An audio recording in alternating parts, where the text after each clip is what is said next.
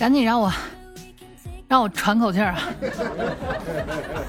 原计划，呃，下午出去办事儿，然后早点到家。到家之后录节目，结果，哦，这一路给我跑的呀！我天，就是到家比原定计划要晚了。倒并不是我计划出了问题，主要是出了点小意外。哎，有一个小插曲，让我在路上。耽误了点时间啊！原本坐地铁坐到我们家这一站，下来走两步到家了。结果呢，我生生的坐到了终点，然后又从终点又坐另外一趟相反的回我家。啊，这事儿说来还挺不好意思的。怎么回事呢？我在路上，就我老公都催我好几回了，我说你干啊？你咋这半天不见你到家？路上不会出啥事儿了吧？我说不是，我说你要做好饭你先吃啊。我这我在地铁上有个大姐不是。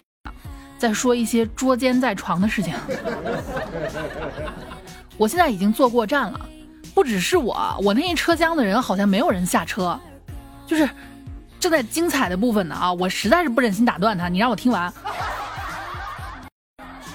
曾经其实小时候我特别讨厌哪种人啊？一个是我奶奶他们村口那些说八卦的大娘，那舌头一翻啊。翻云覆雨当中，某一个人或者某几个人啊，他可能就身败名裂了，对吧？你像谁，可能人家打工那边就想挣一个过年的那个加班费，或者是回家路费太贵，人家过年不回家，你赶上个一年两年三年不回家，哎，村里面那些老太太就开始传，是吧？甚至还有一些老头啊，就开始凑一块嗑瓜子聊天，农农闲时节就开始传，是不是让人给逮进去了？哪家的小姑娘呢？穿的好看一点，过年打扮的漂漂亮亮回村了啊！你说在外面让人给包了，这种事情层出不穷啊。因为我我老家就是农村的，我不存在对农村有什么歧视，只是可能，毕竟有农闲农忙，这个人他就怕闲，一闲下来容易无聊。同样在城里也这样啊，是吧？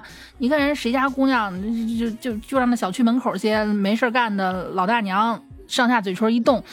哎呀，这肯定在外面干什么见不得人的工作，每天开车送她回家的男人都不一样。我的天爷，人家是叫的滴滴好吗？但是啊，随着年龄增长，我发现我可以不传八卦，因为那是毕竟我挺鄙视的一件事儿，是吧？但是我爱听呀，爱听多听，嗯，不管是线下听还是线上听，哎，手机充着电的有 WiFi，你展开说说。爱听八卦这件事儿似乎是人类的一个本能啊，有一定的解压的这样的功效在。就比如说，当你觉得这很早我跟听众说过啊，没听过的新听众你们再听一遍，这是我自己总结出来的一个人生理论。当你觉得自己过得特别不如意，生活特别的低谷，哎，人生呢已经到了你认为迈不过去的那么一个坎儿的这样的一个程度的时候，怎么办呢啊？找一个风和日丽的下午，往你们小区门口一坐，就往那些大娘大妈扎堆儿的地方啊，呃，或者如果你是离村儿离得近，随便找一个村儿，当然前提是那儿的方言你能听懂啊，往那儿一坐，你能听见好多八卦，谁谁谁家打老婆了。谁谁谁家男的出轨了，外面包了小三小四；谁谁谁家挣的钱全给外面那个女人花了；谁谁谁家七老八十了啊，还要跟老婆闹离婚啊，出去外面找了一个后，就就就是找了一个后媳妇儿。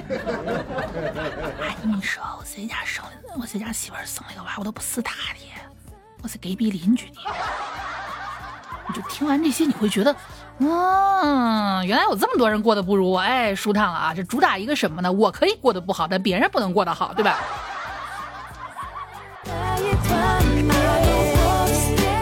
友情提醒啊，如果说的太过分了，你不要参与进去，甚至必要的时候，你还可以举报。啊，为什么呢？因为背地里面说别人这个坏话，如果指名道姓，并且太离谱的话，这个东西涉及到诽谤哈。之前不是有两个男的吗？人家取快递的一个小姐姐，那俩男的仅仅就凭人家取快递这么一件事儿，造谣人家被是是干什么？造谣人家是反正是做皮肉生意的，被小姐姐给告了。告了之后呢，一审判决那两个人有罪啊，这真的是大快人心哈。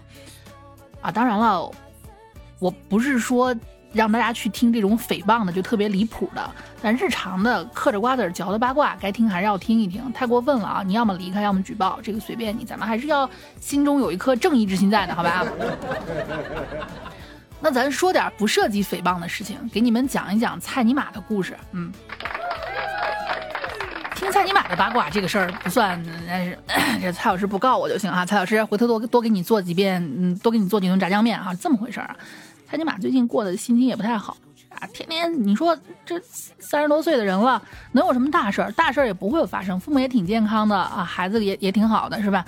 也也有家了，有车有房了，什么都有了，无非就是上班搞钱呗。但是呢，总有些鸡毛蒜皮的小事儿影响你的心情。比如说蔡尼玛最近啊，这闺女也上幼儿园了，现在孩子们都卷的厉害。小小纯上幼儿园时候也这样，要完成很多的作业。今天收到他们他女儿的班主任的电话，啊，蔡先生您在吗？呃，怎么了，老师？你能不能给你的女儿做个榜样啊？啊？不是老师，这话从何说起啊？你女儿又没交作业，好几天了。我问她为什么呀？别的小朋友都交作业了，怎么就你不交？她说是跟她爸爸学的。哎，老师，这不对啊！我又不上学，那怎么能是跟我学的呢？小朋友胡说八道。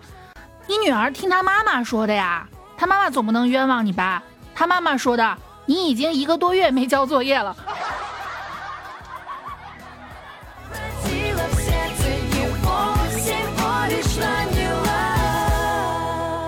要不说蔡尼玛最近，对吧？家里面也不能算鸡犬不宁吧，最起码人家都说 happy wife happy life，对吧？老婆高兴了才高兴啊。最近他蔡夫人有点不高兴，大的小的挨个揍了一遍。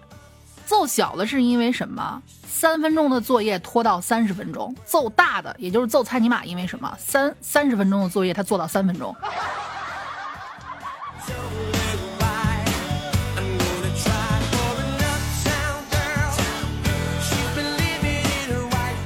反正总之，蔡尼玛跟他对象谈恋爱的时候，俩人就没少呛呛啊。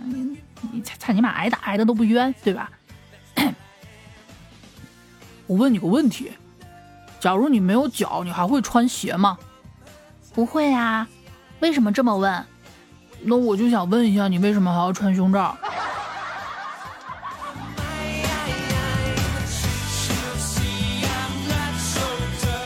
而言之啊，这些有关渣男啊、渣女啊，谁又绿了谁，谁又谁跟谁又黄了，谁跟谁又吹了，嗯，就是就就是我我们把两个人散了这个事儿，原来的老话叫吹了啊，你们自己瞎瞎瞎理解、瞎发挥，不要盖到我身上啊，就是这种事儿，我们都特别的喜闻乐见，是吧？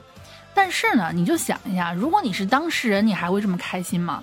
比如说一个妹子，哎，遇到一个渣男了，对吧？让这个渣男来来回回伤的啊，遍体鳞伤，对吧？不光是赔了青春，赔了肉体，赔了爱，还赔了钱。你如果是当事人，你还开心的起来吗？想到这儿啊，我为我自己这个吃瓜的灵魂感到羞耻。对不起，功德减一。渣男是什么？我之前在一期节目里面说过啊，什么是渣男？就是那些。啊，骗你感情的，干是什么的啊？这不能称之为渣男。真正的渣男是有才有貌有钱有闲，对吧？能把你治得服服帖帖，三百六十度让你为他着迷之后，哎，把你给甩掉，这种叫渣男。所以渣男是有门槛的，对不对？一般妹子啊，咱们可能遇到渣男的几率还不是那么太高。我们遇到那种什么都不干，天天指着我们给他花钱，有事没事还那个就是就就是。怎么说呢啊？吃着碗里的，看着锅里的，挣钱挣的不多，还三心二意，这种称之为什么？这种我们一般称之为傻叉，好吗？哎，为了统一标准吧，凡是把那种玩弄感情的，我们统一称之为渣男，好吧？咱们这期先不设那么高的标准，免得大家听不懂啊。渣男是什么？我总结了一下，也看了我们家宝子那么多私信啊，我总结出来一个规律：所谓渣男呢，他就跟螺蛳粉是一样的，别人吃的时候你知道他臭。路过的时候你也知道它臭，甚至刚煮好端到你面前的时候你也知道它臭，就他妈吃的时候不知道是吧？但是吃完之后你又知道它是臭的，不是生活怎么这么难呢啊？我就想起我大学时候的好闺蜜，因为这个事儿我们俩还翻了一次脸。她这个姑娘就是家庭条件特别的哇塞，在我们当时啊，你想我上学那会儿，我可能一个月生活费有一千块钱吧。那时候他一个月生活费已经有三千多了，而且属于那种不够的，随时跟家家里面要。嗯，爸妈做生意的，家里条件也挺好的，可能就是这种，这种怎么说呢？习惯了锦衣玉食的小公主啊，她不是我那种啊，我我我公主请上车，公主请下炕，不是我那种冒牌公主，好吧？反正是真锦衣玉食的小公主。也有可能是好像是山珍海味吃多了，想吃点咸菜。这姑娘个子比我还高，盘量条顺，肤白貌美，身高一米七四，就找了个一米六七的男的啊。那那男的呢，就是怎么说呢啊？哎呀，就是小弟的摆子都不重要，就是他可能会像个小土豆子成精了。喂，他跟你说话的时候以我说话，我靠，要什么没什么。但当时呢，我们还在上学，那男的已经出社会了，已经不读书了。就上完高中就不上了，但是也没有个正式工作，等于就是一个无业游民啊。两个人还是玩游戏认识的，然后那个男的就，哎呀，要样没样，要个没个，要钱没钱，要颜没颜，唯独就是有一大把时间，他天天陪着他出去嗨。然后我那个姐妹就爱他爱的死去活来的啊，就开房的钱都是我姐妹掏，你们就想啊多恐怖。有一天晚上，哎，就他给那男的打电话，打打的都都崩溃了，哭，我完了，你来不来？你今天晚上来不来？那时候他的手机质量也不太好，也也能露出声来啊。即便不开免提，也能听出来。那边男的，我没空跟你说，我在那个，就是一个女的啊。告诉你，我现在还有别的女人。你看，你开我房，你爱开吗？你爱开是你的事儿，我可以不去。哇，我当时真的是啊。后来再见那个男的，就这，我姐妹也不知道是是不是是不是让让屎给蒙了脑子了，就是不分。再后来见那男的之后，我把我当时我们学学音乐的嘛，抱着一摞子钢琴谱子，我直接就摔他脸上了。唉，但我姐妹不认啊，我姐妹因为这事儿跟我翻脸了。你说这事儿闹的哈。所以渣男这个品种吧，真的就还挺上瘾的，是不是？嗯。怎么说呢？什么样的男人可能是渣男呢？今天这一期啊，就专门跟大家简单的说一下。当然了，这个希望各位不要对号入座，咱们说的是大概率的事件，而并不代表所有人。这就好像天气预报说的是啊，今天可能有百分之七十的可能性降雨。哎，那万一你就是那百分之三十呢？你上哪说了一句？我说的也没错，对不对？就是大数据啊，可能会，就是现在可能会。呃，标记一些人，他这样的可能是渣。各位妹子呢，稍微的提个醒，然后同样的也给各位男人们提个醒啊。如果你刚好对号入座就这样的话，首先我劝你平等对待一段感情，好吗？咱先不说什么科学，咱说玄学哈。你如果扎了一个妹子，早晚会会会报应到你身上的。你出门崴个脚是吧？啊，然后呢，你出门撞个墙，呸，坏事干多了，对吧？首先，请你一定认真对待感情。然后，如果你觉得我说着了，你就是干过这种坏事了，哎，你先别急着骂我啊！我跟你谁干的坏事谁自己承认好吗？啊，有错要好吧？我就是在骂你，能把我怎么着？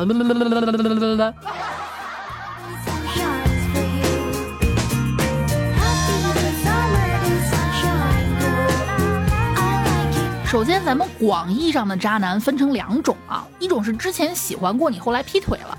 是现在已经成什么这都不说什么山盟海誓，喜欢你就是一一辈子。现在毕竟诱惑这么多，网络这么发达，想去哪儿朝发夕至什么的也正常。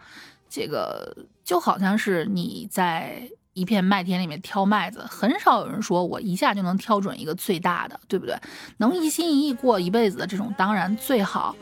但是如果说你真的是不喜欢了、不爱了，你跟他直说。对吧？就说我不爱你了，我们分手吧。你去勇于承担，这是你该做到的责任。这种已经算是好男人了。那种不说，冷暴力逼你分手，或者直接劈腿啊，这种在我眼里就属于臭流氓了啊！渣男渣女都一样，好吧？咱们今天只说渣男。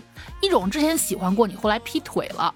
当然，跟你说了分手再找别人，这个无所谓啊，这这个不在此列。人家毕竟跟你说了分手啊。一种是压根儿没喜欢过你，哎，但是人家只想给每一个女孩一个家。还记得我说过吗？这种我们叫中央空调，对吧？啊，对，考考啊，考知识点，跟你们讲过了。中央空调一个特点是什么呢？长得好看，对不对？长得丑的叫什么？长得丑但是又想暖每一个女人呢？我们管它叫锅炉。长得丑又矮，还想暖每一个女人叫什么？哎，拍重点啊，叫地暖。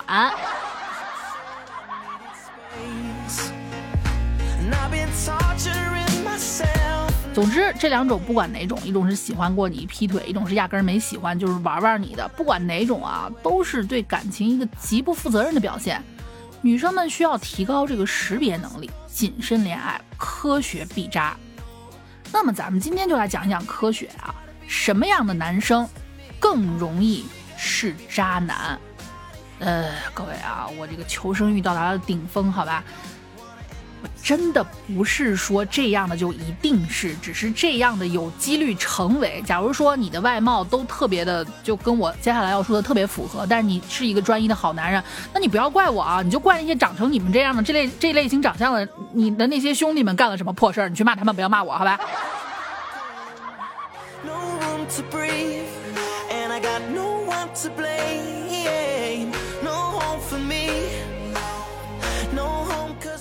俗话说得好，久病成医。有一些比较高段位的女生呢，一眼能看出来哪些男生是渣男；还有一些虽然生下来段位不是很高，但是通过后天的努力，哎，真他妈努力啊！说白了就是被骗的多了，他能一眼识别渣男，主要是通过以下这些面貌特征，你们对一下啊：额头特别高，眼睛很大，鼻子长，脸长。注意啊，额头高，眼睛大，鼻子长，脸长，具体长成什么样呢？呃，你们参考一下我的一位在纺织产业小有成就的故人吧，就是那个吴吴吴某凡，这不是二十四号才二审了吗？二审维持原判啊，很有可能会被驱逐出境，是吧？好好踩缝纫机嘛，就他就他那个长相。这片儿挺好看的，你想额头高、眼睛大、鼻子长这种的啊，颜值不会差到哪儿去，是吧？拥有更长脸、更高额头、更长鼻子、更大眼睛的男生，会大概率对这种就是随意的性行为持一个 open 开放的态度。当然了，我再说一遍，我们不建议以貌以貌取人，好吧？这一点只是为了告诉女生要相信自己的第一直觉，同时还要相信自己闺蜜的感觉。因为对于一些有实渣经验的人来说，基本通过照片就能判断出男生是不是渣男。所以，当你兴冲冲的谈了一个男朋友，嗯，亲爱的，我最近谈恋爱了，我给你看，这是我男朋友照片。如果你闺蜜第一眼看到你男朋友的照片，反应是，咦，这么丑，配不上你，你这时候应该高兴，知道吗？这是最轻微的一种，怎么说呢？最轻微的危险级。啊，基本上是没有什么危险的。很多人担心啊，我闺蜜会不会撬我男朋友？我告诉你啊，正儿八经的闺蜜，好吧，她是看不上你男朋友的。如果看上你男朋友的那种，大概率不是闺蜜啊。用完颜慧德老师的话，那种叫敌蜜，不叫闺蜜。好嘞是闺蜜，不好嘞是敌蜜，就那个意思啊。我自己就是一个女生，我知道啊，在我印象里，如果是我宝贝儿闺蜜啊，我会觉得任何男人都配不上她。哎，如果她说咦，男的真丑，配不上你，正常。但如果你的闺蜜看照片眉头紧锁，欲言又止，你就要好好的考量一下了，好吗？当然了，你要说我无所谓，我就愿意当那只扑火的飞蛾。老娘年轻，老娘有钱，老娘输得起啊！老娘就想体会这个人生，啊，不一定都是甜甜的爱情，也可以是苦苦的或者酸酸的什么的，那无所谓，我得爱玩。你你愿意？甚至有一些高段位渣女、渣男，谁渣得过我呀？那种随意。但是呢，我跟你们讲啊，以貌取人这个有的时候还是非常准的，好吗？多观察，不要那么尽快的为一个人付出你的全部啊。好吧，这期看情况，如果各位男生们没有那么反感的话，我就接接着再再再更啊。别骂我，别骂我，顶锅盖跑啊！爱你们，我那也是为了大家好，对不对？谁不希望跟人天长地久呀？